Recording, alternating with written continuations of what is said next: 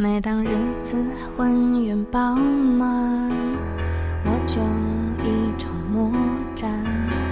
我闪烁其词，丢三忘四。我感觉自己完全的不可靠。我是我猜我会慢慢疯掉，最好不要。那些伤我决定要走，一无所有，只能留给你雨水。Hello，大家好，欢迎来到空城计电台，我是主播空小陈。小陈很久没有录节目了，小陈一直想做一个特辑，就是把自己阅读的一些书、看过的电影跟大家进行一个分享。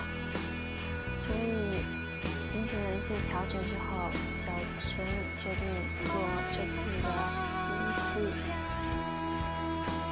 现在我们听到这首歌是来自陈绮贞的。雨水一河，而今天我要跟大家分享的书是来自加西亚马尔克斯的《霍乱时期的爱情》。因为《百年孤独》，加西亚马尔克斯获得了诺贝尔文学奖。而在《百年孤独》之后，加西亚马尔克斯写了《霍乱时期的爱情》。他对自己这一本书的评价非常高，他甚至觉得这是自己在《百年孤独》之后的又一部巅峰之作。那么今天小陈就要跟大家分享这一本书里自己非常喜欢或者说感动的一些片段吧。相信读过这本书的读者应该知道。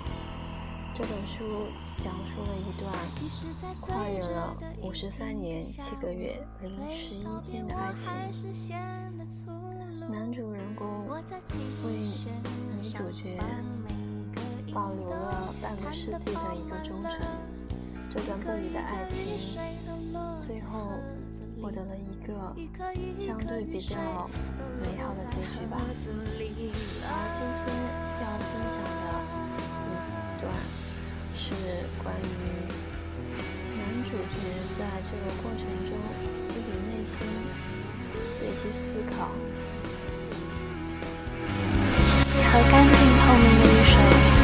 我从来不知道盒子上有裂缝。雨水又要满满一盒雨水又要慢慢漏掉，那些伤我决定要走。很早以前，他就知道，他生来就能让寡妇幸福，而寡妇也能让他幸福。对此，他从不苦恼。恰相反，他时刻待命。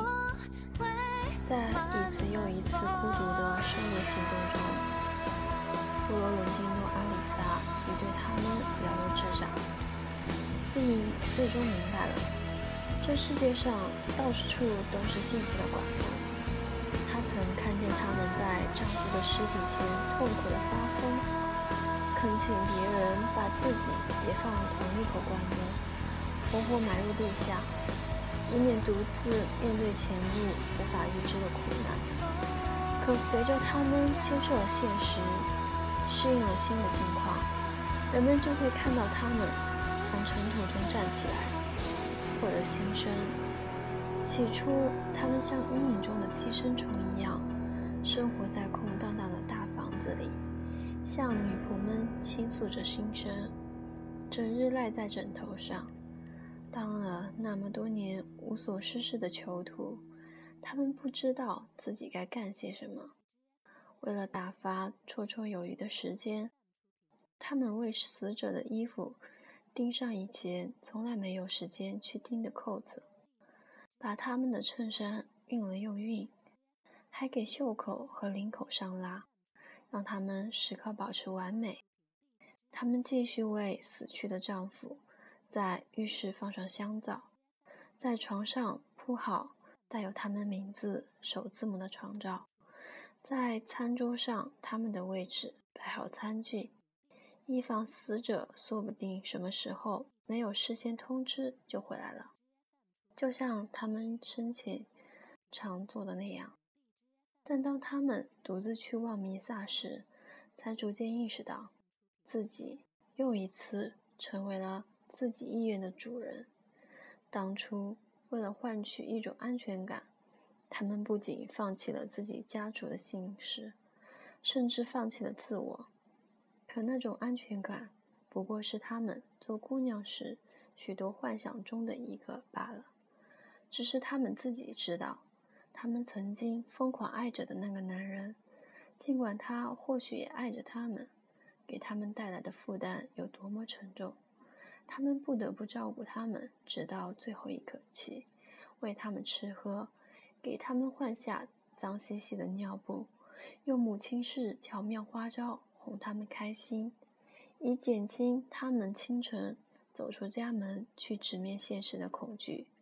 可当看到他们受自己的鼓动离开家门，准备去一口吞掉整个世界时，他们又开始害怕男人会一去不复返。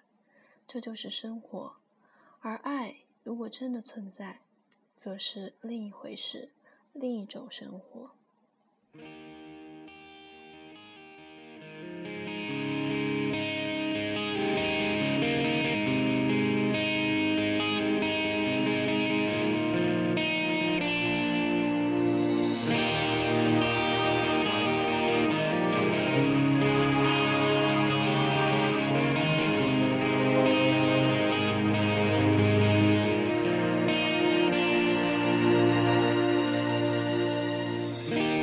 胆小的对自己说：“就是这样吗？”我是你然而，在孤独中休养生息时，寡妇们发现，诚实的生活方式其实是按照自己身体的意愿行事。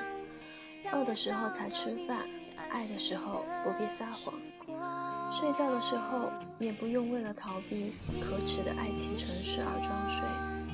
自己终于成了整张床的主人，他的全部都归自己独享，再没有人跟他们争一半的床单、一半的空气、一半的夜晚，甚至身体也终于能尽情做属于自己的梦，能自然而然地独自醒来了。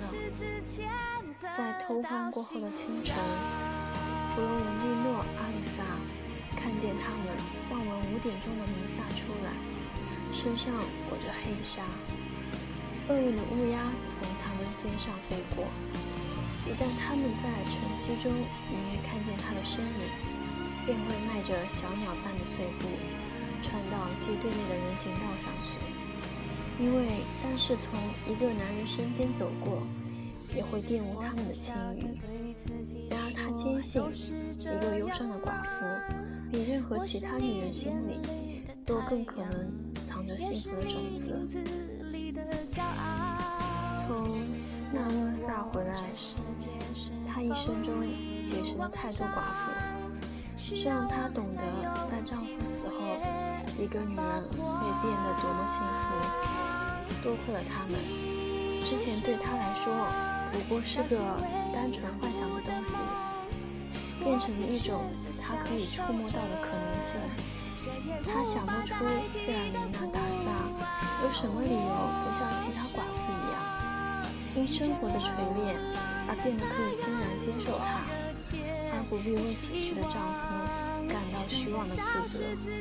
他将毅然决然地和他在一起，却发现另一种双重的幸福，怀着一份。能将每时每刻都变成生命奇迹的寻常之爱，以及另一份只属于他一个人因死神的豁免而出淤泥不染的爱。这一段文字也讲述了在那个时期，南美洲女性们受到了非常大的一个束缚，很难获得自己的自由，而在这里。他们一直在鼓励着寡妇们去寻求自己心中幸福的种子，所以第二首歌还是选用了陈绮贞的《太阳》，因为小陈相信每一个女性都是自己的太阳，她们都有自己的能力去获得属于自己的幸福。